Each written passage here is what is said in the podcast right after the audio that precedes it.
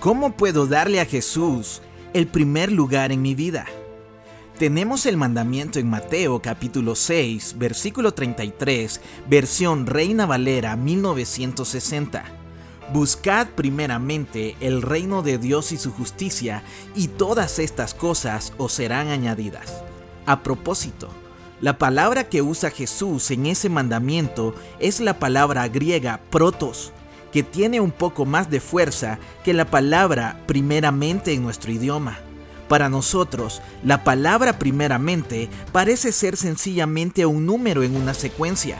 En el mandamiento de Jesús hay un importante concepto de prioridad fundamental y lo que nos dice es que debemos darle a este asunto la prioridad suprema. Se trata de establecer prioridades y objetivos, y eso debe ser lo primero. Ahora, ¿Cómo llevamos esto a la práctica?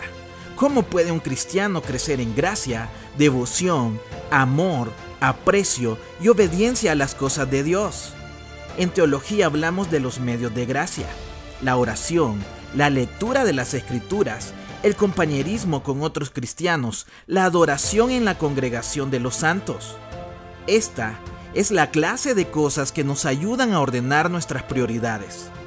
Permítanme tratar esto de manera muy práctica e incluso psicológica, si se quiere. Todos somos personas con diversos deseos, tenemos conflictos de deseos. Como cristianos, a todos nos gustaría poder apretar un botón y decir, desde ahora voy a darle a Dios el primer lugar en mi vida. Eso funciona hasta que alguna otra cosa ocupa nuestros deseos y luego ya no queremos que Dios sea lo primero en nuestra vida. Si le diéramos a Dios el primer lugar en nuestra vida de manera permanente, nunca pecaríamos.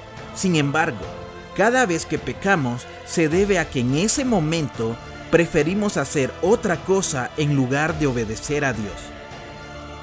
¿Cómo llegamos a ser más constantes en elevar a Dios al lugar correcto que le pertenece en nuestra vida? O, siendo más directos, ¿cómo llegamos a ser más obedientes? Diría que una de las cosas que debemos hacer es reconocer nuestras flaquezas y debilidades, así como el hecho de que tenemos un constante deseo e inclinación a pecar, pero que dichos deseos de pecar y desobedecer no son constantes. Es como con los apetitos físicos. Aquí tenemos una analogía. Sé que para mí es fácil adoptar una dieta después de cenar lo difícil para mí es ponerme a dieta antes de cenar. Mis deseos físicos no son constantes, cambian de acuerdo a cuando comí por última vez, y así por el estilo. Conozco ese aspecto de mí mismo y sé que si quiero desarrollar una mayor constancia, quizá deba recibir ayuda. Podría entrar, por ejemplo, en un programa donde se me provea de un sistema de apoyo que me ayude, tal como vigilantes del peso. Lo mismo sucede con el desarrollo espiritual. Sabemos que nuestros deseos espirituales no son constantes.